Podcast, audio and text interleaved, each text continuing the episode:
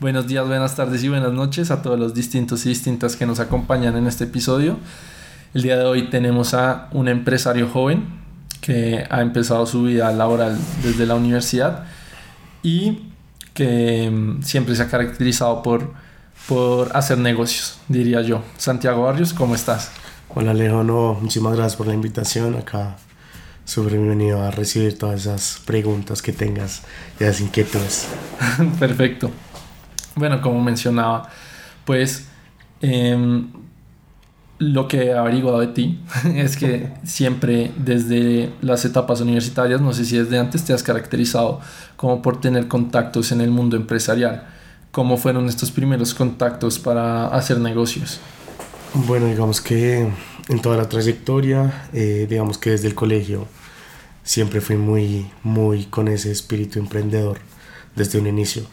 Eh, junto con mis papás desde la primera empresa que como tal es Disatex, que es una empresa familiar en todo el sector de la moda, de la industria textil.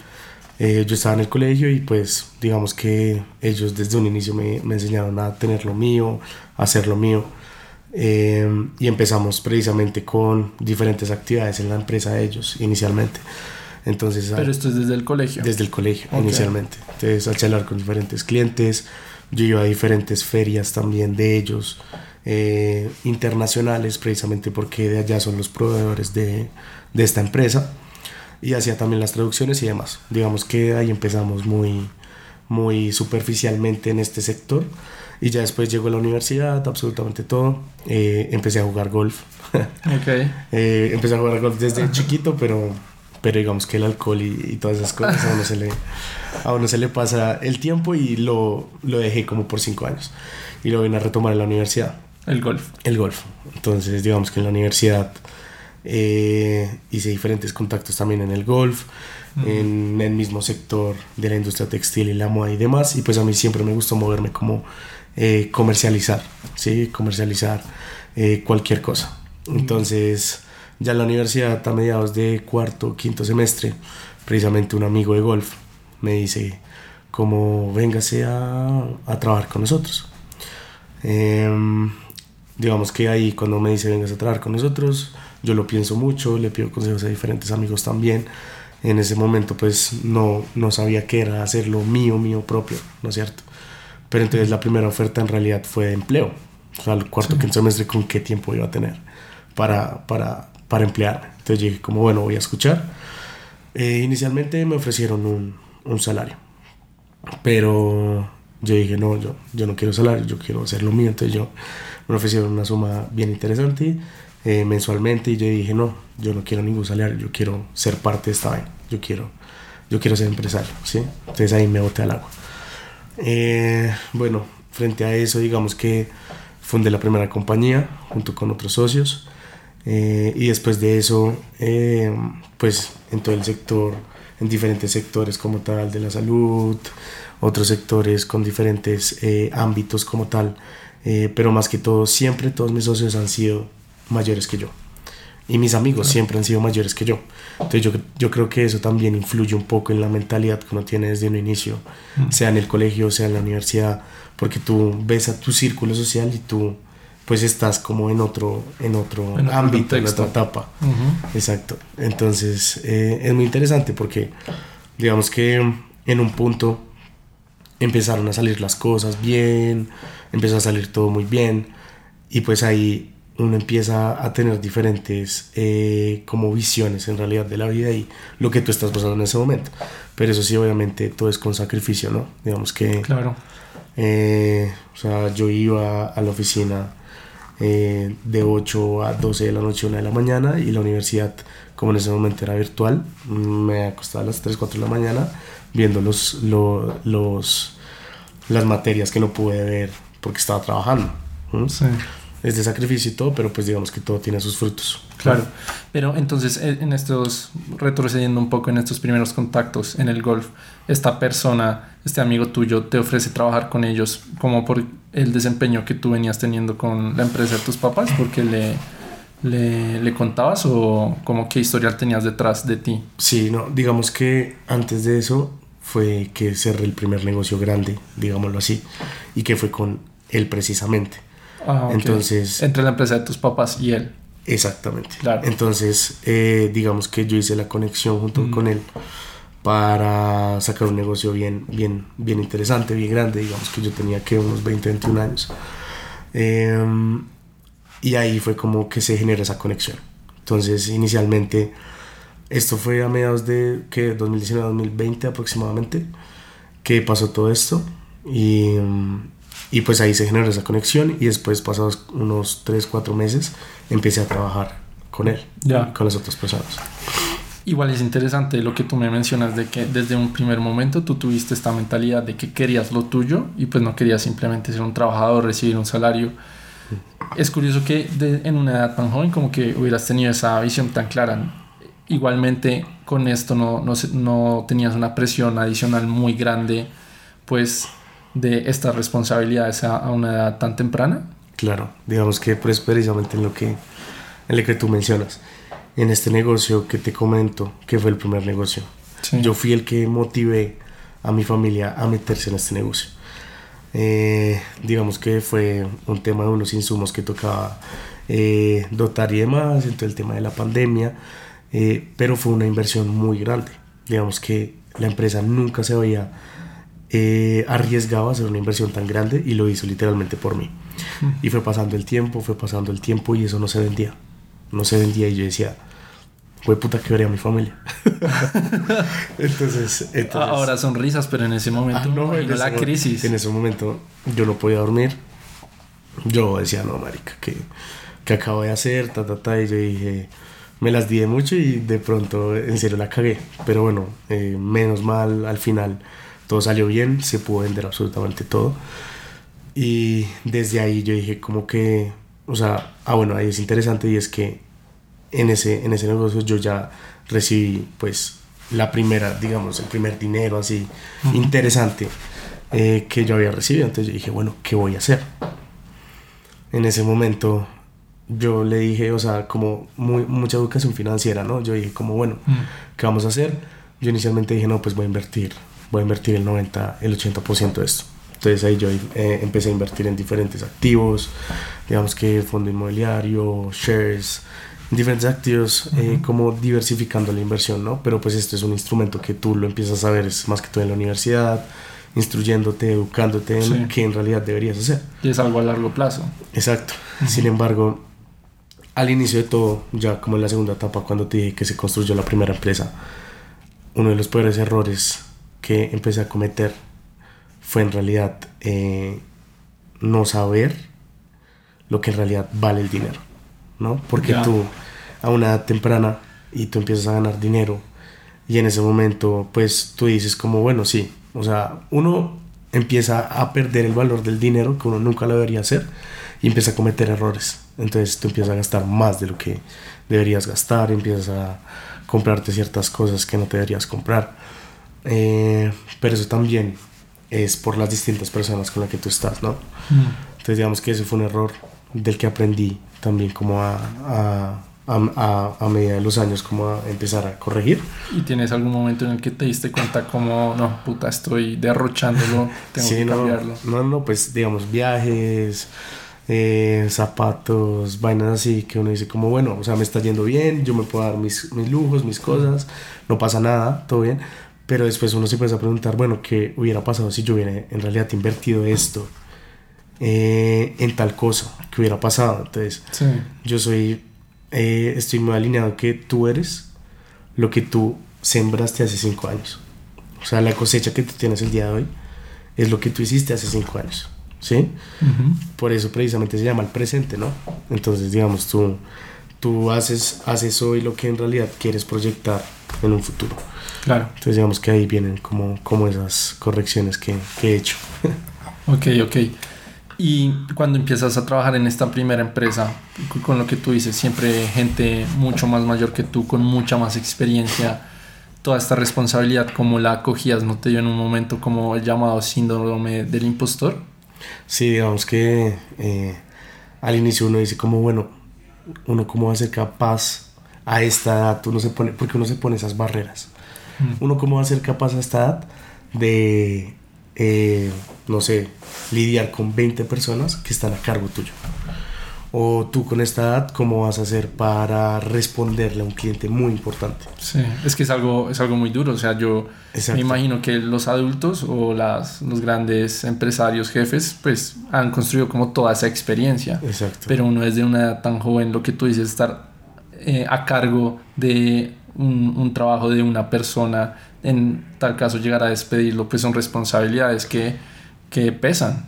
Son, sí, exactamente, Alejo, lo que dices. Son responsabilidades fuertes, pero digamos que a medida del tiempo, o sea, tú lo que aprendes en la universidad en cuatro, en cinco años, tú lo aprendes en un laboral en un mes. Sí. Entonces tú te botas al agua y tú dices como, güey puta, bueno, a ver, vamos a ver si me sirve el cálculo vectorial, vamos a ver si me sirve el álgebra lineal, física, todos esos cursos. Vamos a ver si en realidad me sirve. Yo, para mí, la universidad es una herramienta muy importante que te da los conocimientos bases para tú poder ejecutar lo que quieres hacer en realidad, sea como empleado, sea como empleador. Pero en ese punto tú dices como, bueno, empecemos, tengo tantas personas a cargo, tengo tantos clientes, así es la operación que tengo que hacer.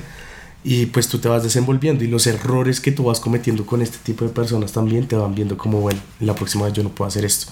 Entonces es prueba y error, prueba y error todo el tiempo.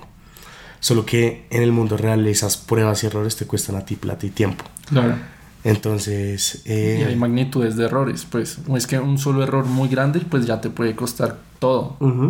Lo que tú, tú, dices del primer negocio, pues donde hubiera salido mal, eh, eh, hubiera sido un error, pero pues que hubiera quebrado. Exacto, ¿no? Y pues como, como, como le mencionas, digamos, errores y demás, pero cuando, digamos que se creó este pool de, de ya negocios, de todo, y se empezó a generar eh, cierto capital, digamos que nosotros decidimos hacer, hacer un emprendimiento aparte también, como vamos a empezar a iterar en un emprendimiento el cual trae cosas de Estados Unidos eh, y las vendemos acá, ¿no es cierto? Sí. Entonces en ese momento empezamos a, a probar ciertas cosas que es igual que la teoría del Lean Startup, digamos que tú pruebas, iteras, eh, los resultados y frente a eso vuelves a hacerlo, ¿no es cierto? Pero en ese momento yo no tenía esa mentalidad, ¿sí? Yo tenía la mentalidad de corporativo, no tanto de, start, de startup, de emprendimiento, sino más corporate, más empresa. Entonces, digamos que fracasó ese proyecto. Eh, yo hice otro proyecto también eh, mientras estaba en esta empresa que era de vapeadores también para distribución de todo eso. Eh, también salió mal. Entonces, uno va aprendiendo uno va aprendiendo ciertas cosas, uno literalmente va, va sabiendo qué hacer y qué no hacer y tú ya en, verdad cómo puedes empezar a construir algo real. Sí, sí, pues de hecho, eh, no sé si conoces al psicólogo canadiense Jordan Peterson, él habla sobre este fenómeno, el síndrome del impostor y él dice que pues todos en algún momento en verdad sí somos impostores, pero que no tiene nada de malo. Igualmente como tú llegaste a ese nuevo trabajo con gente mucho más experimentada, pues todos llegamos a una nueva posición en la que es cierto que pues no tenemos conocimiento, no tenemos experiencia, pero que pues no pasa nada, es algo natural porque es que es algo nuevo, simplemente hay que trabajar desde ahí, que el mismo tiempo y trabajo pues a uno le va a dar las herramientas necesarias para que uno se deje de sentir así. Exacto. Entonces, sí, veo que pues se asemeja mucho a lo que fue, fue tu caso. en esta primera empresa, igualmente, ya, ya lo mencionaste, pero sí, como, como sacabas tiempo entre la universidad y el trabajo, o sea, era siempre trasnochándose, durmiendo tres horas o en verdad, ¿cómo hacías? Pues eh, es interesante porque digamos que el trabajo en una primera instancia se vuelve tu eje principal. Sí. Porque tú todo el tiempo estás trabajando, todo el tiempo estás pensando en trabajo. Y en realidad tú tienes que empezar a aliviar esas cosas porque si no te vas a volver loco. Claro. Entonces mi novia, mis amigos, eh, digamos, no sé, si quieres de rumba, si quiero hacer alguna cosa, uno tenía que empezar a balancear, ¿no es cierto? Eh, entre semana era full, full trabajo, digamos que yo utilizaba sábados y domingos como para balancear la cosa y cuando me podía ver con mi novio, con mis amigos, lo hacía. Pero sí, sí es un tema duro porque hay algunas veces que tú empiezas a tener peleas con tu novia. Mm. Te empiezas a decir, no tengo tiempo. Sí. No, y no tengo tiempo. ¿Y qué puedo hacer? Y en realidad acá la cuestión es que si en realidad tu novia te va a entender porque en realidad ella no está viviendo lo que tú estás viviendo. Entonces lo tienes que explicar, ¿sí? Entonces, ese tipo de cosas son los sacrificios, los sacrificios que uno tiene que hacer desde un inicio mm. y uno enfocarse en lo, que, en lo que uno en realidad quiere, ¿no? Claro, y sientes que en esta época como que ya veías la universidad un poco, pues ya no tan necesaria, pues tú ya en esta edad, a mitad de, de universidad, pues ya estabas haciendo tu dinero, tus negocios. En algún momento dijiste como, pues para qué termino, ya me está yendo bien, puedo seguir así. Ese, e, ese cuestionamiento es bien, es, es bien chévere porque uno dice como, bueno, estoy trabajando, ¿para qué necesito la universidad? Estoy haciendo... Es un pedazo de papel. Exacto, es un pedazo de papel. Pero en realidad no, porque para mí, o sea, si, si uno comienza algo, debería en realidad terminar el ciclo y terminarlo bien, ¿no? Sí. Mm, y el esfuerzo que, que, ha sido estar en la universidad, o también el refuerzo de recursos, no solo mío, sino de mis papás, de poder pagarlo, creo que es muy importante uno también eh, terminar este tipo de ciclos. Eh, lo que sí pasa es que se empieza a convertir en un, en un segundo plano, ¿no?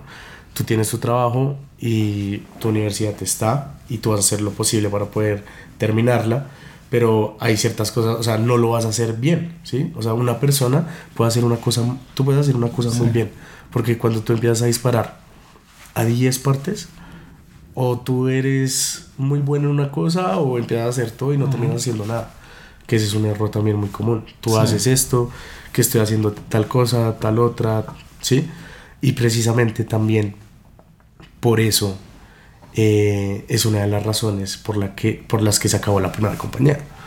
Digamos que, eh, o sea, tú empiezas a hacer muchas cosas, estás centrado absolutamente todo, y ahí fue, digamos que Daniela llegó mi hermana, eh, llegó precisamente y le surgió la idea precisamente porque Closer Up comenzó porque Daniel estudiaba en Milán, en Milano, en Marangoni. Closer Up es la empresa de la que eres CEO ahora, que me faltó mencionar. Sí, ahorita te, te digo un poco cómo es, pero sí, digamos que Closer Up es una startup, es una, es una startup de moda sostenible en la cual le damos segundas oportunidades a las prendas a través de nuestro e-commerce. Em, con diferentes herramientas tecnológicas que estamos desarrollando, hemos desarrollado y demás, pero como comenzó absolutamente todo, es muy, es muy chévere porque Daniela cuando se encontraba en Europa, ella estudió en Milano, en Marangoni, diseño de modas, y hizo un máster en tecnología e innovación en moda en la UAU de Barcelona, y cuando ella se encontraba en Europa se dio cuenta que no tenía el mismo poder adquisitivo que su círculo social. Entonces que podía generar un ingreso extra vendiendo su ropa y haciendo una compra consciente. Entonces ella dijo, como no, esto toca hacerlo acá en la región, vamos a hacerlo, me dijo a mí, eh, precisamente por, por el tema de la experiencia, de manejar una empresa, de manejar un negocio, y empezamos el ruedo. ¿sí? Ya. Pero entonces, lo que te digo, este tipo de cosas eh, pasan de un momento a otro, y, y, lo que yo siempre le he dicho también a diferentes amigos es, a ti te puede cambiar la vida de un momento a otro. Hmm y son deal breakers y son ciertos puntos en tu vida que en realidad te van a marcar. Puntos de inflexión. Puntos de inflexión que te van a marcar y, y tú desde ahí vas a pasar de una etapa a otra en cuestión de segundos. O sea, una decisión. Sí. Es una decisión. O sea, las decisiones yo creo que más importantes en tu vida es con quién te vas a casar y en qué vas a trabajar, qué vas a hacer. entonces, entonces, esos puntos de inflexión te cambian todo. O sea, mm. pero lo más bonito de, de eso es que o sea, bueno, entre la primera compañía, entre Closer Up, entre Isatex, han pasado literalmente casi seis años en los que yo he estado eh, haciendo lo mío, emprendiendo en lo mío, haciendo mis cosas. Em, y todo es de muchas enseñanzas, muchas, muchas enseñanzas, y uno nunca deja de aprender.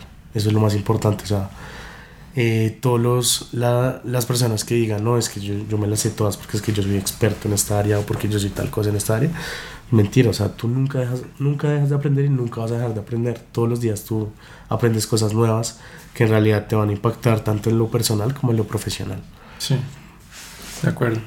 Entonces, tú dirías, o bueno, ¿tú cuál dirías que fue la, la herramienta o enseñanza más grande que te dejó la universidad?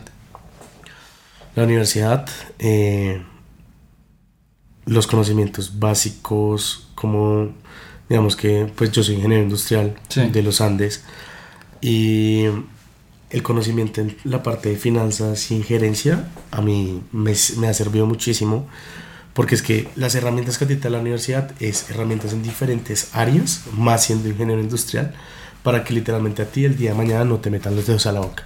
Ok. ¿Sí? Y las conexiones, que es lo más importante. Las conexiones que te da la universidad, no solo amigos, porque en la universidad haces muchos amigos, pero también haces muchas conexiones. De acuerdo. Y esas conexiones el día de mañana eh, tú las vas a poder eh, literalmente capitalizar, porque es que el día de mañana desde un inicio, o sea, eso es lo bonito, digamos, de los grupos universitarios también y, y, de los amigos y todo, es que llega una etapa en la que todos tienen sus cosas. Así tú estés en una multinacional, así tú, te, tú tengas tu empresa, así tú tengas tu startup, así tú tengas todo. Y, y, lo, y lo chévere todo es que todo se une literalmente para en pro del grupo o en pro de la conexión. Sí, sí, de acuerdo. Digamos que la verdad yo diría lo mismo en la universidad. A mí pues me habrán podido enseñar mucho, pero lo que yo más rescato de ese periodo de cinco años es las conexiones que yo hice, porque mm, lo que tuviste que siento que en cuanto a conocimientos, también me di cuenta ya un mes trabajando en un mundo corporativo, uno se da cuenta que las cosas funcionan muy diferentes y que uno va aprendiendo a toda, pero las conexiones, pues eh, digamos en un lugar como los Andes, por ejemplo, son, son invaluables y siento que ese sí es el valor agregado de estar cinco años metido ahí. Exacto, exacto, Alejo. Igual esto es, eh, digámoslo así, esto por el privilegio de nosotros poder haber estudiado en una universidad privada en Colombia, en Latinoamérica, que tenemos las conexiones para poder hacerlo, ¿no? Claro. Eh, de igual forma, o sea, cualquier persona en realidad, si quiere hacer lo que quiera hacer, si quiere emprender, si quiere, o sea, tiene las oportunidades, están, solo que uno en realidad es, es, es la decisión propia de uno. Después de que te digo que lo más importante, yo creo que son las decisiones que tú tomas mm. y las decisiones buenas y malas. Digamos que un aprendizaje también es que tú puedes empezar a trabajar con una persona, pero tú nunca vas a dejar de conocer a esa persona y tú no sabes en realidad con quién con qué puedas estar trabajando o qué puedas hacer. Sí, es que cuando hay dinero de por medio, uno nunca termina de conocer a las personas. Tú no, tú no, conoces a las personas y en realidad eso es lo que a ti te enseña la vida. A ser un viejo zorro, como le dicen por ahí, es que tú no puedes confiar en nadie. ¿Sí? Eh, es diferente. Digamos, cuando tú tienes un, un co-founder, eh, un socio que es tu hermana, como Daniela, es diferente, pero aún así, así, así sea tu hermano o tu hermana, igual uno nunca termina de, de, conocer a la persona. Por eso digamos que uno siempre tiene que ser muy transparente en lo que hace, eh, cómo eres y demás. Igualmente también, por lo que sé, tú siempre te has caracterizado como por mantener una vida personal muy activa y también una vida laboral activa igualmente, pero separadas, como que logras no, no mezclarlas. ¿Esto siempre fue así? Sí, digamos que... Eh, o sea, cuando tú te empiezas a buscar mucho en el trabajo, mucho en el trabajo, mucho en el trabajo, lo personal, lo que te digo, es un balance. Tú tienes que salir, tienes que hacer lo que a ti te gusta. Sí. Pero, digamos que hay veces que tú tienes que decidir entre amigos, novia, familia, ¿qué hago? Porque es que ya te comió toda la semana el trabajo. ¿Qué voy a hacer? Entonces distribuir un día con familia, amigos, novia. ¿sí?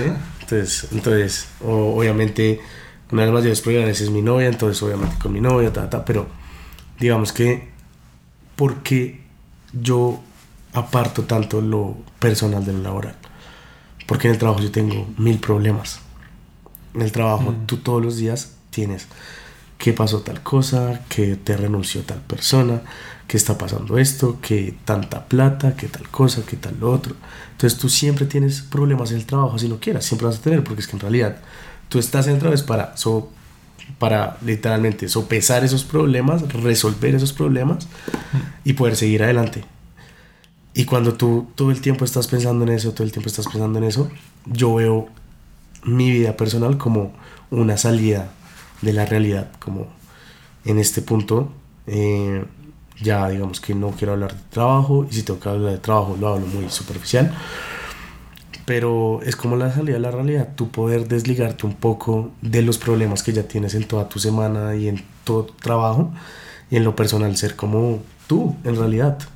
Y lo interesante es que tú puedes ser tú según la edad que tú tienes. Entonces, digamos, muy, es muy chistoso porque uno de, de mis amigos me dice, veas que usted ya se volvió muy serio. Es que usted es muy serio, usted ya no, usted ya no huevonea, usted ya no hace chistes, usted ya no hace nada. Y pues, marica, es que eso, eso pasa, porque es que tú estás todo el tiempo, lo que te digo, tú tienes al frente todo el tiempo a clientes mayores que tú, tienes eh, eh, dificultades en el trabajo con tus empleados, con tus negocios, con tus etapas de, de negocio.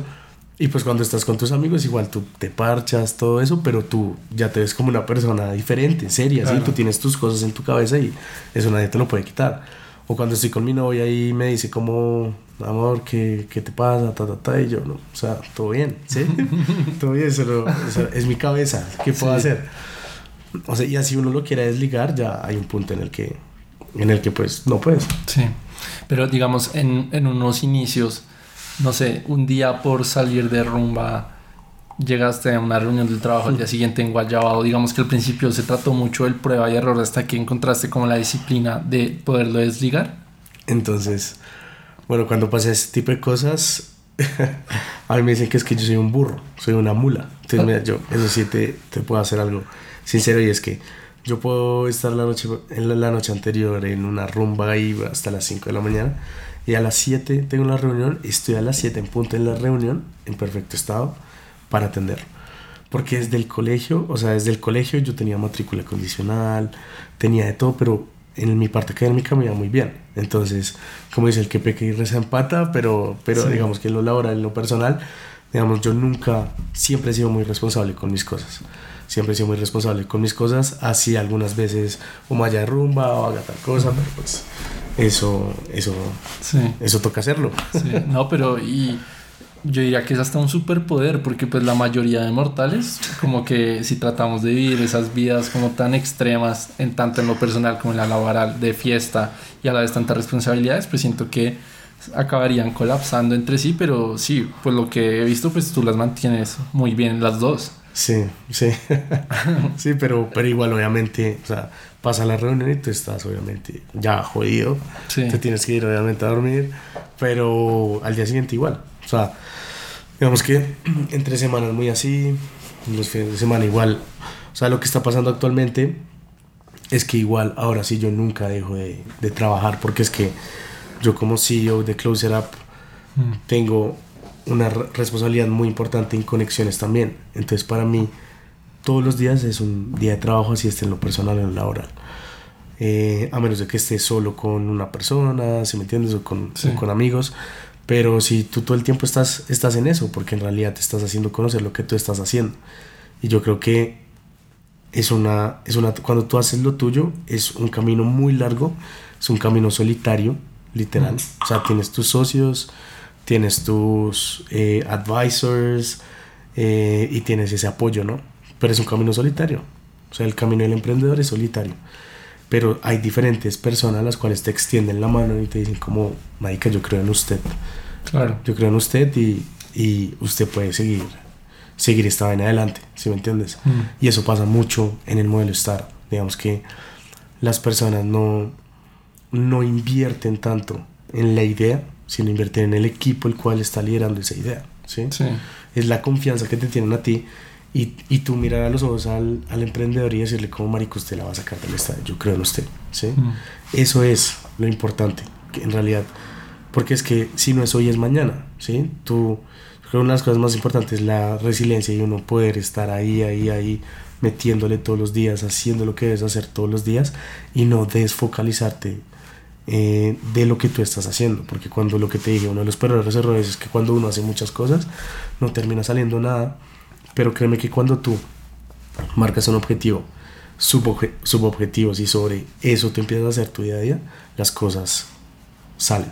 Claro. Empiezan a salir. Sabes que nunca había pensado también esto, lo que tú dices de que en el modelo startup se invierte más, se invierte más en la gente que en, que en la idea como tal. Obviamente, pues es un ponderado, pero Sí, o sea, cuando ahora que lo dices, sí tiene mucho sentido porque ahorita puede ser una idea más de rebuscada o lo más de básica, pero si el equipo, pues no sé, es un Elon Musk, pues obviamente yo le voy a invertir, o sea, es porque creo en esta persona y que independientemente de lo que pase, esta persona como que cree más que nadie en esta idea y la va a sacar adelante, pero también porque está también a veces un poco arraigada a su personalidad, esta empresa. Exacto, no, pues precisamente lo que tú dices, la última vez estaba escuchando un, podcast también, un curso, y decía, ven, si a ti el día de mañana Elon Musk te dice, voy a abrir mi compañía, eh, no sabes de qué es, no tienes ni idea de qué va a hacer, pero él te dice, voy a abrir mi compañía y tengo un cupo de 100 mil dólares y te doy el 1% de mi compañía. ¿Tú lo inviertes? Sí. ¿Por qué lo inviertes? Porque es Elon Musk, ¿no es cierto? Ah, sí, sí aunque no, no sé de qué compañía No sabes de qué va a ser, no sabes de qué va a ser. Pero es que, ¿quién te, ¿quién te lo está diciendo? Te lo está diciendo Elon Musk. Entonces, lo que te digo, en, en, este ecosistema es en realidad la persona el que puede llevar, llevar a cabo este tipo de, de cosas. O sea, las personas confían en ti la idea va muy bien, eh, la startup va muy bien, tiene una atracción muy interesante, pero en realidad tú eres el único que lo puede llevar, llegar al siguiente nivel. Ni tus inversionistas, ni tus advisors, solo tú y tu equipo es el, es el que lo puede lograr y puede lograr esas metas que, que tú te plantas, ¿no? Claro. Entonces ahora, como mencionaste antes, tú empezaste con tu hermana eh, otro emprendimiento que es con lo que estás ahora, Closer Up. Este, ¿qué es? ¿De qué se trata?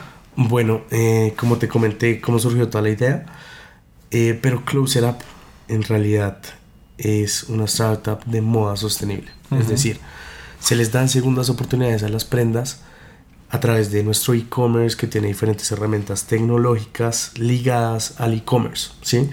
Entonces, ¿cuál es el propósito de la startup? Digamos que nuestra startup es una startup de triple impacto un impacto económico, social y ambiental.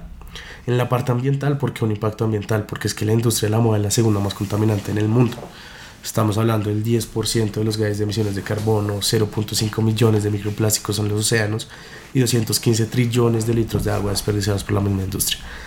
Frente a esto, una de las mayores tendencias que está pasando actualmente en el mercado es que el 33.7% de los consumidores actuales han cambiado la forma de consumir moda. Ya los nuevos jóvenes, las nuevas generaciones, te preguntan si las marcas son sostenibles, ecoamigables, si tienen políticas medioambientales. Entonces se está convirtiendo en las mayores tendencias de la industria. Entonces en la parte ambiental, nosotros a darle una segunda vida a las prendas, tú estás reduciendo en cierto modo un porcentaje significativo en las emisiones de CO2, en la reducción sobre litros de agua, sobre producción de nuevas prendas, entonces hay un pacto ambiental muy interesante porque digamos nosotros hasta el momento ya hemos ahorrado casi 9.3 millones de litros de agua sobre producción de nuevas prendas según lo que ya hemos transado en Closer ¿sí? Y también en la parte de donación, porque digamos que cualquier persona puede vender con Closer cualquier persona puede vender sus prendas a través de nosotros, pero las prendas que no pasan el filtro de calidad, que es el filtro de curaduría, van directamente a donación o devolución en la parte de donación, tú puedes, eh, como tal, se puede donar directamente a nuestras fundaciones o se hace vainas de talleres de upcycling. Entonces, los talleres de upcycling los hemos hecho con diferentes universidades, la AFIT, Ariandina, con diferentes universidades de la región y que los estudiantes y diferentes personas que quieran conocer cómo se puede hacer lo hagan y es que tú cojas prendas que no tengan ningún uso, o sea, que ya no tengan ningún uso que ya tengan manchas, estén rotas, lo que sea, se hacen intervenciones, se cortan, se filetean eh, como tal y se hacen prendas totalmente nuevas y se puede generar un ingreso extra a través de eso. Entonces eso es la parte ambiental. En la parte económica, nosotros ayudamos a generar ingresos extra a muchas personas, eh, como tal que venden sus productos a través de nosotros y a más eh, de miles de personas también ya les hemos hecho ahorrar un, casi un 30% sobre el mercado de primera sobre el de segunda. ¿sí? Un ejemplo de esto es, es, bien chévere porque una seller de nosotros nos dice como ven, no es que yo vivo de Closer Up. Yo vivo de, de Closer Up. Yo vivo de todos los meses me estén consignando, me estén consignando por, por la ropa que yo vendo a través de ustedes y está bien, ¿sí? Quién sabe dónde se estará consiguiendo todas las prendas, pero... Sí, es una medida... no sé, no sé, pero pues una persona no puede tener tantas prendas, es imposible. Eh, y en la parte social, pues digamos que nosotros creemos firmemente en la equidad de género. Es por esto que el 50% de los founders son mujeres, el 80% de nuestras colaboradoras son mujeres y el 70% de nuestros clientes son mujeres. Y estamos alineados con los ODS 5, el 12 que es eh, consumo y producción eh, responsable y acción frente al cambio climático que es el 13. Entonces ese es un poco el impacto que estamos generando actualmente y cómo se ve el ecosistema ¿no? y qué es lo que estamos haciendo. Igual nosotros llevamos eh, nueve meses en operaciones. Eh, digamos que hay algo muy, muy, muy relativo y es que yo vengo del mundo corporativo y me metí a una startup. Sí. Y el ecosistema. ¿Cómo cambia? El ecosistema corporativo de una startup es una vaina estúpidamente diferente. O sea, tú en la empresa, tú en una empresa normal, en un corporativo, porque fue en realidad fue un grupo corporativo el cual se creó para hacer diferentes negocios eh, como tal pero es muy diferente el ecosistema porque es que tú acá tienes que crecer a toda, ¿sí? Una empresa tradicional crece de un, crece en 10 años lo que una startup puede crecer en un año, ¿sí? Pero eso, ¿por qué? Porque es que la empresa tradicional normalmente no recibe inversión que a ti te hace apalancar el proyecto, hacer iteraciones rápido, experimentar rápido y poder sacar resultados mucho más rápidos en una startup tú tienes el apoyo de tus inversionistas, tienes el apoyo de tus advisors, de tu equipo y empiezas a hacer las cosas mucho más rápido, ¿no? Sin embargo, eh, o sea, hay cosas que yo no estoy tan de acuerdo en el ecosistema de las startups y es que eh, el levantamiento del capital, algunas veces muchas startups en realidad lo hacen para sobrevivir, no para poder escalar. Y mm. ahí está el mayor error, ¿sí? Cuando tú empiezas a levantar plata para sobrevivir, en realidad, ¿qué estás haciendo? Es un pajazo mental, porque el día de mañana se te va a quedar. No vas a tener plata en tu banco, ya estás, estás quebrado, ¿sí? Sí. Porque es un juego. Entonces, eh, ¿cuál es la realidad del juego? O sea, tú tienes un capital inicial, tú tienes que ser rentable con ese capital inicial y yo lo veo así, ¿sí? Porque es que a mí lo que me dicen mis advisors y el equipo pues que conoce el ecosistema me dice es que es que usted en realidad no está en startup pero usted es corporativo y ya tiene muchas cosas de startup pero pues se combinan lo mejor de ambos mundos y en realidad yo estoy pensando es en ventas en rentabilidad pero tú también tienes el levantamiento del capital el cual en realidad sí te hace escalar ¿Mm? entonces eso es un poco. Sí no, y lo, lo que tú dices siento que o sea eso refleja como el índice de éxito de, de las startups hoy en día, pues no, no tú, lo sabrás más a fondo, pero no, no la mayoría triunfa y es yo creo que es por eso mismo que tú dices, pues la mayoría es porque tratan de sobrevivir a partir de este levantamiento en vez de pensar en escalar. Exacto, o sea, las, las startups tienen diferentes etapas, ¿no es cierto? tú tienes diferentes rondas porque una startup tú o puedes empezar con bootstrapping que bootstrapping es básicamente con recursos propios que así fue como se empezó a, crear Closer Up y posteriormente tú cuando ya empiezas a probar que lo que tú estás haciendo tiene sentido empiezas ya a crear tu modelo de negocio y proyectarlo frente a estas proyecciones tú empiezas a levantar tu ronda inicial que normalmente es una ronda pre-semilla en una ronda pre-semilla normalmente invierten Family and Friends, ángeles, inversionistas, Family Office, aceleradoras, incubadoras. Y en etapas posteriores sí ya son fondos, VCs, corporates, instituciones. Pero entonces en esta etapa, en la etapa pre-semilla, a una etapa de una serie A, porque es pre-semilla, semilla, serie A, es lo que se llama el Valle de la Muerte en las startups. El Valle de la Muerte es porque tú sigues probando, estás creando un product market fit. En realidad, hay muchas startups que duran un año creando su producto, lo lanzan, pero nunca lo probaron. Entonces no saben si en realidad se la, quién le va a comprar. Sí. Porque es que surgen muy buenas ideas, pero es que a mí me pueden surgir muy buenas ideas, pero ¿te la compra? Sí, es, es, son cosas totalmente diferentes. O sea, acá lo que tú tienes que preguntarte es, saca rápido el producto, empieza a sacar rápido el producto, listo, saca un producto que no sea con código, no code, eh, que ya hay muchos en el mercado y empiezas a probar en realidad si tu mercado funciona y si en realidad te están comprando y cuánto te cuesta a ti una persona que te compre, ¿sí? Entonces eso es lo que en las startups se llama el CAC, el Customer Acquisition Cost, y es una persona normal cuánto a mí me cuesta para que compre mi producto. Cuando, son cuando es muy alto el CAC, tú necesitas mucho capital para poder escalar, ¿no es mm. cierto? Entonces, es ahí lo interesante. Ese valle de la muerte que te menciono, ese valle de la muerte, ahí caen casi que el 90% de las startups. Porque es que te estás demorando. O sea, lo que tú no estás haciendo hoy, lo está haciendo ya otra persona. Claro. Y con más capital. Hmm. Eso es lo más peligroso porque, digamos que un fenómeno que pasa acá en Latinoamérica, bueno, pues más en todo en Colombia, y es Rappi. Entonces, Rappi. Ese es todo un tema aparte, o sea. No, es que para nadie es mentira que el ecosistema de startups en Colombia se creó a partir de Rappi. Eso es así. Y a partir del founding team de Rappi, ex-founders, eh, ex-founding teams empezaron a crear diferentes startups. Sí, ahí es que uno, uno ve todas las startups y, los CEOs son ex-Rappi, ex-Rappi, ex-Rappi, ex-Rappi. Y cualquier persona que haya trabajado en Rappi, créeme que va a poner en su LinkedIn ex-Rappi. Eso sí, sí.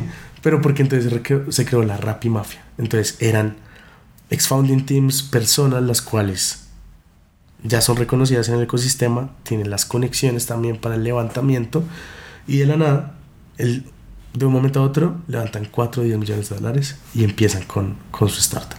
¿sí? Entonces, está al otro lado, que es las personas que no son ex Rappi y que en realidad tienen que hacer un levantamiento de capital y un escalamiento no tan acelerado como lo podría llegar a ser eh, un ex Rappi. ¿sí? Sin embargo, ese camino es, es también impresionante porque, digamos, acá por un lado levantas con 3, 4 fondos rapidito, acá tienes que levantar con Ángeles, Family and Friends, Family Office, más y más, y es, es, un, es un proceso muy largo.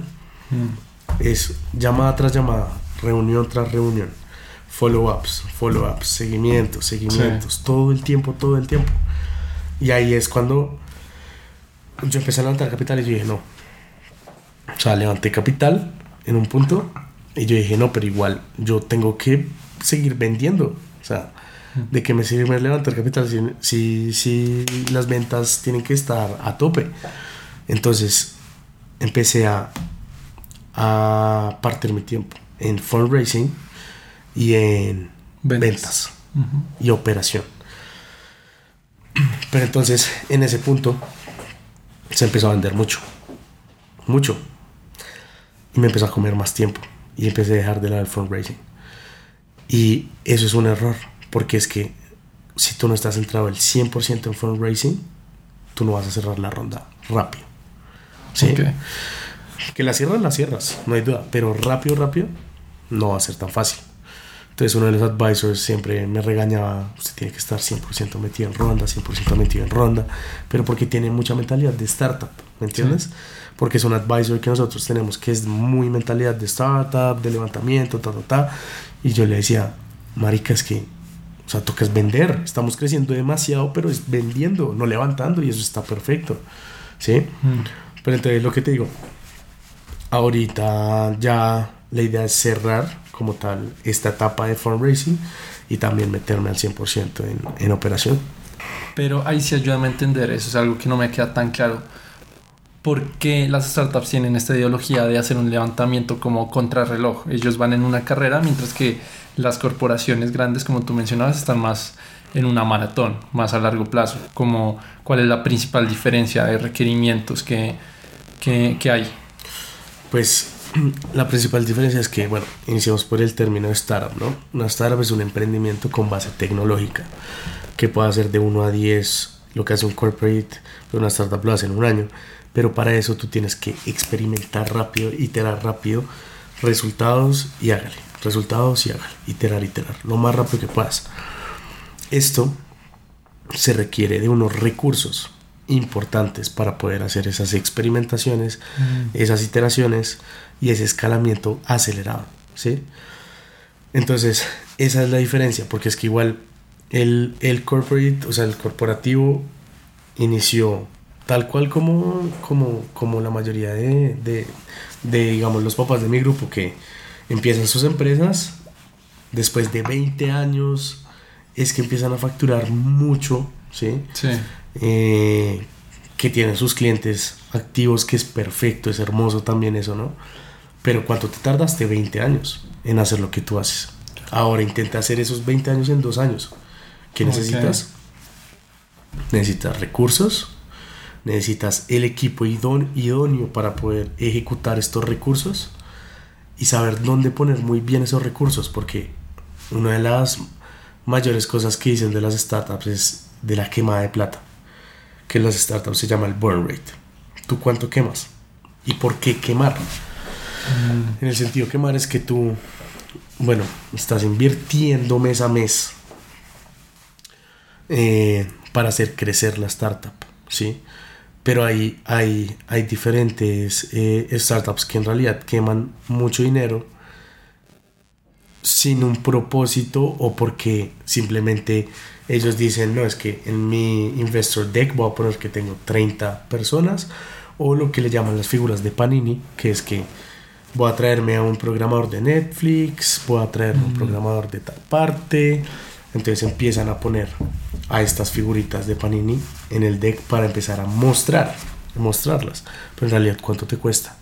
Claro. ¿Y cuánto te está devolviendo? Porque es que si tú inviertes un peso, yo espero que me devuelvas dos. Pero si yo estoy invirtiendo un peso y me estás devolviendo menos uno, entonces, ¿qué hago? Sí, pues tú fichas a, a Cristiano, es para que te meta goles, no solo que, que ponga la cara. Exacto, ¿no? Pues yo no voy a meter plata en algo para que me pérdidas. Yo meto plata en algo es para que me dé algo de, de evolución o de rentabilidad. Mm. Entonces, eso es más que todo. Ya, no, ya, ahora sí lo entiendo mucho mejor. Y bueno, ahora con, con Closer Up, en el mercado colombiano, que siempre ha habido como un estigma a la ropa de segunda mano, ¿cómo se han enfrentado a este mercado? ¿Cómo ha sido el recibimiento? Bueno, eso es muy, muy, muy chévere porque digamos que nosotros estamos en un ecosistema de impacto y economía circular. Lo que estamos viendo hoy en día en la región, ya en Europa, en Estados Unidos, lo vieron hace mucho tiempo. Sí, sí, sí de hecho eso lo iba a mencionar. Digamos, mi novia estuvo ahorita en España y decía que allá comprar ropa de segunda mano es como aquí ir a un Zara, o sea, es lo más común del mundo.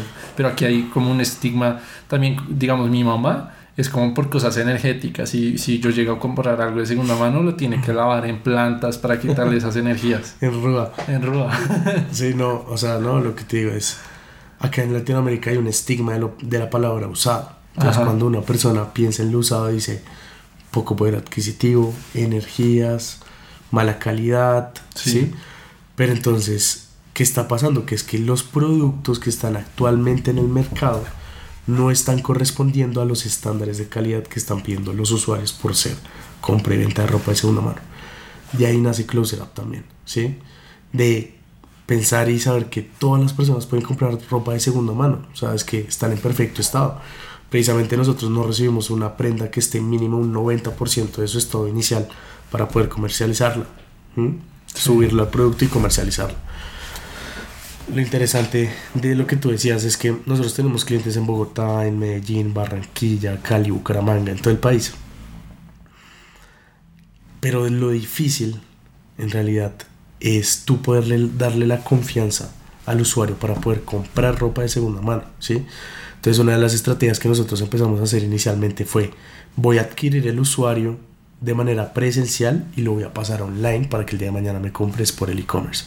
Entonces empezamos a hacer diferentes eventos, empezamos a hacer diferentes ferias y esa es una estrategia de adquisición que tenemos muy interesante que no es costosa, pues no es muy costosa pero me, me está devolviendo en realidad esos usuarios y, y me los está reteniendo también Sí. esos usuarios. Eh, pero al inicio nosotros no empezamos con el nicho de segunda mano.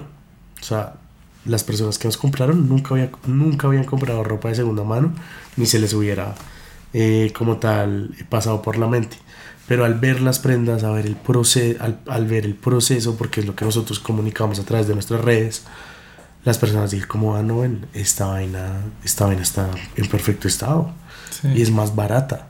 Entonces, se ataca a través del pricing, a través de, de la parte visual, de tú cómo De la prenda, confianza. de la calidad, pero también de eh, el- la ayuda al medio ambiente, ¿entiendes? Entonces, digamos que también está el usuario de nicho, que si compra de segunda, sabe lo que es comprar ropa de segunda y sabe los beneficios que puede tener comprar ropa de segunda. Entonces, ahí, ahí es como uno de los mayores re- retos es ese, tú poder también educar a tu comunidad de qué es moda sostenible, qué es moda circular. Ok, en verdad súper interesante y, y como lo expones, en verdad que Closer Up tiene como diferentes eh, productos de valor que lo que mencionabas, el precio, la confianza, porque sí, o sea, sí ahora actualmente hasta a mí me da miedo comprar una prenda nueva y que me llegue, porque me ha pasado, me ha llegado en mal estado, imagínate cuando dicen de segunda mano, pues el miedo es mayor, pero si ya desde la presencialidad crean ese vínculo de confianza, pues retener esos clientes se vuelve mucho más factible. Exacto. Mm. No, y bien que lo mencionas. Eh, o sea, igual a ti te empiezan a conocer en el ecosistema. Entonces, normalmente en un funnel de, de marketing, de growth, una- hay una primera etapa que se llama awareness. Ahí la gente te empieza a conocer, ¿sí? Pero tú te tienes que convertir en la primera opción de compra. ¿Cómo lo vas a hacer? Awareness, awareness, y empiezas a iterar. Y si te compra, ¿cómo lo vas a retener? Adquiere más personas, adquiere, ¿sí?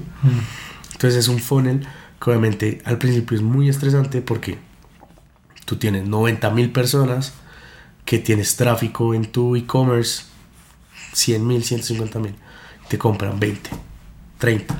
Entonces tú dices, ¿qué está pasando? Entonces Sí. tú estás pasando por esa etapa de awareness, ¿sí? Las personas se están conociendo. Muy interesante porque nosotros, lo que te digo, hemos ido a Cali, Medellín, Bucaramanga y dicen, ah, Closer Up, ah, sí, yo sé quiénes son. ¿Sí me entiendes? Como, sí, yo sé quiénes son. Y acá esto es lo chévere porque ¿Qué- ¿Cómo? ¿Cómo? se siente eso cuando dicen, ah, sí, yo los eh, conozco, los he no, escuchado? Se siente una chimba porque te dices, fue puta, por lo que he trabajado todo este tiempo está Estoy funcionando, bien". estoy haciendo algo chévere. Y, pero más ahí de eso también es, digamos que no es un tema de ego, pero a ti cuando alguien te pide consejos también es algo muy, muy gratificante. O sea, Mm. a mí me escriben por LinkedIn como, oye, regálame 15, 20 minutos de tu tiempo. Gente que no conozco, que no tengo ni idea quiénes son. Pero me dicen, dame 15, 20 minutos de tu tiempo, quiero que me ayudes con esto. Y yo dispongo 15, 20 minutos de mi tiempo para dar mentorías a, a cosas que en realidad yo ya pasé y pues uno tiene la experiencia de, bueno, podría hacer esto, ¿sí me entiendes? Sí. Y eso es lo y, más es, y es también solo con cosas de ropa de segunda mano o de No. cualquier tipo de emprendimiento. Bueno, con las personas que me he sentado, eh, un mínimo común denominador es que es que sí es de economía circular, de moda sostenible, pero también he dado mentorías de emprendimiento, Ok. de cómo es eh, un proceso de levantamiento, cómo es un proceso de growth, cómo es un proceso de cultura en tu organización, porque uno de los mayores retos que de una startup es la cultura organizacional. Es una de las cosas más importantes también. Como delegar tareas y, y- Desde, no, no tanto la delegación de tareas, sino que lo que pasa es que la cultura, o sea, la cultura de una startup la definen las primeras 30 personas de tu startup. Van a definir la cultura. Pero es difícil al principio, porque es que una startup como esa toda le pasa a todas las startups, eso no lo dudo, y es que es un desorden al principio. Es un desorden. No hay protocolos claros, no hay procesos claros, eh, no hay jefe directo de algunos, porque es que tú estás trabajando con las uñas. Sí. Las primeras personas tienen que hacer de todo. tu community manager también es brand manager, también es growth manager, también es diseñadora. Y entonces la curadora también es logística, también es operativa. La atención al cliente. La atención al cliente es todo. Entonces tú al inicio eres de todo con, con los que tienes y a guerreársela. Y ahí es donde se, se, empiezan a ir algunos. Y tú piensas, a ver, quiénes son los que en realidad le creen a esta vaina y quiénes no. Entonces, o sea, pasa mucho. El talento rota mucho en las startups, rota mucho. Mm. Pero la oportunidad de escalar en una startup es muy alta. Por eso la mayoría de nuestros amigos, la mayoría de, de personas de nuestros círculos sociales se van a startups también porque saben que tienen un futuro muy interesante en cuanto a, a la escala del mismo. Sí. Pero entonces la cultura es eso, o sea, la cultura es, digamos que uno como CEO, como co-founder, como es Dani, tiene que saber muy bien la visión y tú cómo lo transmites a tus colaboradores, cómo los, lo transmites a tu founding team, cómo lo transmites a tus advisors. Claro, ¿Sí? es que tú tienes que lograr que tus empleados crean tanto en la idea como lo haces tú. Y eso Exacto. es algo difícil de, de transmitir porque lo que tú dices a veces pues tocará desvelarse, trabajar con las uñas, hacer mil vainas que pues no están en el contrato, no están en tus funciones, pero eh, tú las haces pues porque es tu compañía y porque crees en la idea, pero también hay que hacer a, a, los demás creer en esa idea. Exacto, eso es lo más difícil, encontrar talento que también, digámoslo así, en cierta, en cierta forma sea talento emprendedor. Sí porque el talento del corporate, el talento de startup está muy ligado, digamos que a cumplir horarios, está muy ligado a esto, a esto, a esto, y ese fue un error que también nosotros cometimos al inicio. Y es que los acostumbramos a un horario, los acostumbramos a tal cosa, muy corporate, porque sí. yo era así con mis empleados anteriores, mis colaboradores anteriores, en el grupo empresarial que te decía. Pero el modelo startup no es así es, es un contrato de confianza. Entonces, cuando pasamos y empezamos a hacer esa transición de no es que no es tanto por horario, o sea, acá toca trabajar, toca trabajar, porque es que falta muchas vainas. Se empiezan a ir. Mm. Se empiezan a ir muchas personas. Y eso es normal que suceda y es sano que suceda porque es que te con las personas que en realidad van a estar ahí dándole a esta vaina porque creen lo que tú crees y lo van a, lo van a sacar adelante. Porque es que créeme que a una persona que solo tenga que cumplir un horario y solo va por cumplir un horario y recibir la paga a final de mes, que es la carrera de la rata, como, como bien lo mencionan. Sí. Eh, digo, pues ¿para qué? ¿Sí? Mm. No tiene algo, o sea, es un robot. Ya, pero y a, a, además de este incentivo de creer en la idea, ¿qué otros incentivos les das a, a tus empleados como como para, pues para que la den toda, digamos, porcentajes de la empresa o eh, cómo visualizas esta oportunidad de escalar. Entonces, tú tienes en las startups un pool de stock options, el cual tú se los das a los empleados, obviamente al founding team, empleados que tú sabes que tienen mucho potencial y que son necesarios en la operación, tú les das un instrumento que se llama stock options, los cuales son eh, como tal partícipes de una parte pequeña de la compañía, ¿sí? Y que Mm. tienen la opción, por eso se llama stock options, la opción de poder comprar un número específico de acciones a un tiempo determinado, pero a una valoración menor. Ya. ¿Mm? Esos son las stock options.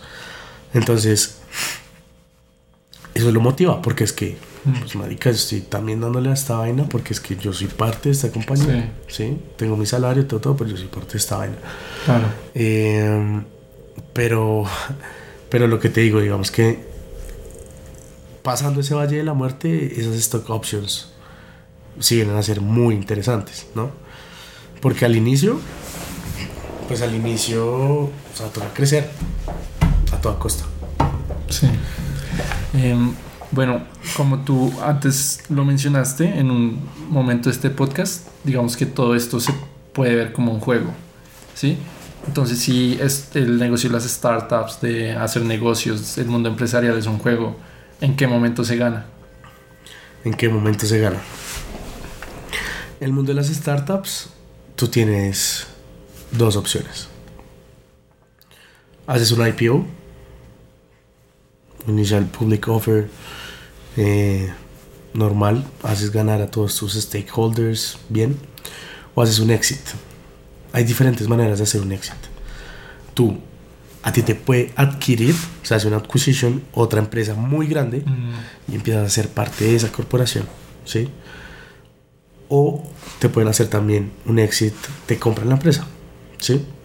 Nuestra visión en Closer Up es hacer un exit en unos 4 o 5 años, que uno de los papás de los pollitos nos, nos termine eh, comprando, ¿sí? Em, porque eso es lo que normalmente pasa en, en los Blue Oceans, ¿sí? Eh, gestión organizacional, o sea, literalmente lo que es la moda de segunda, la moda circular, la moda sostenible en Latinoamérica, digamos que no hay muchos competidores como lo pueden haber en, en el sector fintech, ¿sí? Ejemplo. Entonces, cuando tú empiezas a trazar ese tipo de caminos, tú empiezas a estructurar tu empresa y tú tienes planificado muchas cosas ya para adelante, que es tu roadmap como tal. En ese roadmap tú estableces Q por Q qué es lo que vas a hacer, qué hitos quieres llegar a hacer para poder lograr esa meta. ¿sí? El día de mañana, o sea, y no solo exitoso también en el sentido monetario, también en el sentido de personal, ¿no? Como logré que esta vaina fuera un monstruo, está siendo rentable, porque esa es otra cosa. Ya los fondos no se fijan, es que, ah, bueno, sí, Rappi. Rappi no es rentable, tiene 10 años en el mercado, ha levantado más de 2.2 billones de dólares y no es rentable. Eso es raro. Entonces, obviamente, un fondo como SoftBank les invirtió mucha plata, dice como, marica, les invirtió ya mucha plata hace, hace un tiempo, dice como, o son rentables, o empiezo a repartir esta vaina por todos lados, a vender esta vaina por todos lados y Mm. chao. ¿Sí? Y hasta el mayor, eh, la mayor startup de Colombia, Unicornio como tal que ha salido acá, que solo hay dos en la región, no es rentable. Entonces los fondos ya no se fijan tanto en que estás vendiendo mucho. Sí, estás vendiendo 100, 200 millones de dólares al mes. Pero ¿qué estás generando? Cero. ¿Sí? Mm, Entonces ya a ti el discurso no es, mira, yo voy a crecer tanto, voy a vender tanto. No, yo voy a crecer tanto, pero yo voy a ser rentable así, o ya soy rentable. ¿Sí? Entonces, eso es lo, eso es lo importante. Ok. Bueno, entonces ya, ya vimos que, digamos, has tenido tu trayectoria en el mundo corporativo y ahorita estás muy metido, muy metido en el mundo startupero. ¿Con cuál de las dos te quedas?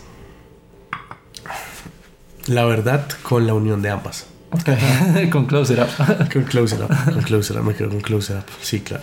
Porque, digamos que en startup tú, es impresionante lo que tú aprendes con las personas con las que tú te conectas en el mundo, esta- eh, en el mundo de las startups eh, y las oportunidades que a ti te- también te da el ecosistema. El ecosistema es muy unido, el ecosistema es muy unido y en realidad esas personas que te decía de ex Rappi o las que no son ex Rap, ex Rappi, nos ayudamos mucho entre nosotros. ¿sí? Sí. Eh, y además que el mundo corporativo es, bueno, a mí me encanta el mundo corporativo es porque tú inviertes tanto y a ti te devuelve tanto al instante. En las startups tú inviertes hoy tanto, pero en un año te está dando tanto. ¿Sí? Porque es Y que hay mucho más riesgo. Y hay mucho más riesgo, sí. Eh, ambos, gusto- ambos mundos me encantan, pero en este momento, eh, digamos que startups. Ok, ok, vale. Entonces, bueno, ya, ya tengo claro, digamos, cuál es el, el fin de, de Closer Up, como cuál, cuál es su objetivo final. Pero entonces, después de Closer Up, ¿ya tienes pensado proyectos a futuro o ya estás tan metido que no, no tienes algo más pensado? Claro. Pues en realidad, yo desde un inicio, yo, o sea, con todos mis amigos, yo les decía, yo a los 25 años, ¿Tú, tú ahorita cuántos tienes? no, yo tengo 23 años, Ok, este año cumplo 24 años. Yo les decía, yo a los 25 años ya tuve que haber hecho mi primer millón de dólares. Eso en el sentido monetario. Pero a medida que pasa el tiempo, uno empieza a cambiar también su visión. Cuando yo te decía de, listo, sí, close it up, hacer un exit sería muy, muy bello. Pero también, para hacer un exit, imagínate tú, todas las personas que tuviste que impactar. Mm. ¿Cuánta gente ayudaste a generar un ingreso extra. ¿Cuánto ayudaste también al medio ambiente? ¿Sí? Entonces tú empiezas a pensar también diferente, o sea, el éxito no es solo monetario, sino también personal. Y hay una cosa y es que tú puedes tener toda la plata del mundo, pero si tienes muchos problemas legales, problemas, ¿de qué te sirve? O si no tienes salud, que es otra cosa que también tengo un, un gran error en eso, y es que, reputa, por estar tan metido en el trabajo, empieza a descuidar la salud, uno se engorda, tal otra, tal otra empieza a tomar mucho también por ansiedad, te empiezas a comer mucho por ansiedad, El porque vape. tienes el vape todo el tiempo. Entonces el día de mañana sí, marica, puedo- o sea, hice un exit, eh, impacté a tantas personas, pero pues, o sea, si no tengo salud, pues, ¿qué voy a hacer? No puedo hacer nada. Es uno de los ejes principales que toca tener en cuenta y que toca hacer. Porque es que, lo que te digo, yo digo, toca cerrar el ciclo, si vas a hacer algo lo tienes que hacer bien, pero entonces cuando yo me propongo ya en el sentido de salud, ahí uno empieza a ponerle peros, entonces a procrastinar las vainas, sí, voy a hacer ejercicio mañana, güey, puta, no tengo mucho trabajo, no, pasado mañana, y así hasta un año, estás pesando tantos kilos, ya no puedes hacer nada, no tienes vuelta atrás, entonces, marica, toca empezar. Pero, digamos lo que te dije, en, en cuanto al éxito, no es solo como tal eso, sino también tú tener, tú haber impactado a tantas personas y también eh, hacerles como ganar a muchas otras más personas que creyeron en ti desde un inicio. Que creyeron que tú le ibas a sacar del estadio en un inicio. Eso yo creo que es lo más interesante. Y en un futuro, si llega a pasar todo esto, yo siempre he dicho, no, yo, yo me quiero jubilar a los 30 años. Esa es mi meta. O sea, yo a los 30 años no quiero hacer nada. Pero Siempre no, lo he dicho. pero te, te aburres. No, claro que me aburro. Pero entonces, ¿qué quiero hacer? Enseñar. ¿Enseñar? O sea- ah, con, o sea, también sobre startups, sobre el mundo corporativo. Sobre todo, o sea, sí, sobre todo lo que ha pasado en estos seis años y lo que va a pasar en estos siete años. eh, enseñar y, y digamos que ese, eso, así es como yo me veo a los 30 años. Pero no puede decir muchas cosas. Yo me veo ahorita a los 30 años así, pero puede que, como puede que Closer Up salga bien, uno nunca sabe qué puede pasar. También puede salir mal. Llega una pandemia mañana. Nosotros sí somos un e-commerce, la gente compra virtual, no medida de punto físico, pero si llega a pasar alguna cosa de esas, igual a ti te va a afectar, porque es que las personas créeme que no van a comprar igual ropa de segunda como lo compran hoy en día si están metidas en sus casas. Uy. Es por esto que nosotros no solo estábamos segmentados en el tema de, de, de personas normales que les vendemos, sino que sacamos una de las aristas más importantes y es que diferentes corporaciones, corporativos que ya es el segmento B2B, gastaban miles de dólares en las dotaciones indumentarias para sus producciones. Entonces, ¿por qué no venderles ropa de segunda mano, ayudar al medio ambiente y ahorrarles casi el 40 o el 50% de sus costos iniciales, como Netflix, Caracol, RCN, productoras locales y nacionales? Y frente a eso cerramos tres deals totalmente orgánicos. eh, y pues ahí se empieza lo que te digo, hacer la teoría de prueba, experimenta y ensaya. Bueno, no, Santi, en verdad me encantó esta plática, aprendí mucho de startups, no, no, nunca me imaginé que, que la conversación iba a ir tanto por ese lado y después de este podcast sí te voy a pedir para recomendaciones para unos negocios ahí míos que yo tengo, te voy a pedir una mentoría, pero nada, en verdad muchas gracias por venir, no sé si tienes algún mensaje adicional para los oyentes. No, vale, pues inicialmente gracias por la invitación, muy interesante toda la charla, en realidad muy bacana. Eh, para los oyentes, digamos que para los oyentes yo les diría como láncense al agua. O sea, si en realidad ustedes tienen algo pensado, eh, algo que quieran hacer en realidad y tengan ese miedo de, marica, ¿por qué no lo hago? O sea, más bien pregúntate por qué no hacerlo, ¿no? O sea, Sí, me pasó igual con este podcast. O sea, exacto, tal cual. Yo, yo, digamos que lo pensé desde diciembre, en enero grabé para episodios y lo tuve en stand-by hasta abril, saboteándome a mí mismo de no, qué pena, voy a fracasar, no va a terminar en nada, pero obviamente siempre pierdo mucho más no haciéndolo que haciéndolo y pues fracasando. No sé dónde termina este proyecto, pero pues aquí estoy metiéndole y, y pues nada, con la mejor actitud. Exacto. Y tiene que ser así, lo que te digo. O sea, hoy en día, ¿qué tienes que perder? Nada. Nada. O sea, donde esto fracase y Dios mío, nadie jamás me dé un sí a un, a una- próximo podcast. Máximo perdí 3 millones de pesos en toda la y un par de horas. Pero pues ya, o sea, la vida sigue. Sí, no, lo que te digo, o sea, obviamente uno dice como, marica, ¿qué pasa si yo fracaso? Porque hoy, uno- hoy en día uno tiene, uno puede decir, no tengo nada que perder, pero en realidad las personas que han confiado en ti, ahí tú tienes una responsabilidad muy grande. Y las personas, la gente va a seguir confiando en ti, ¿sí? Tienes una responsabilidad muy grande y eso también te tiene que motivar. Y eso es lo mejor, eso es lo más, lo más bacano y uno tiene que aprender en el camino. Totalmente de acuerdo. Bueno, entonces a todos nuestros oyentes, muchas gracias por escucharnos y nos vemos en un siguiente episodio. Chao, chao. Hasta luego. Listo. Súper.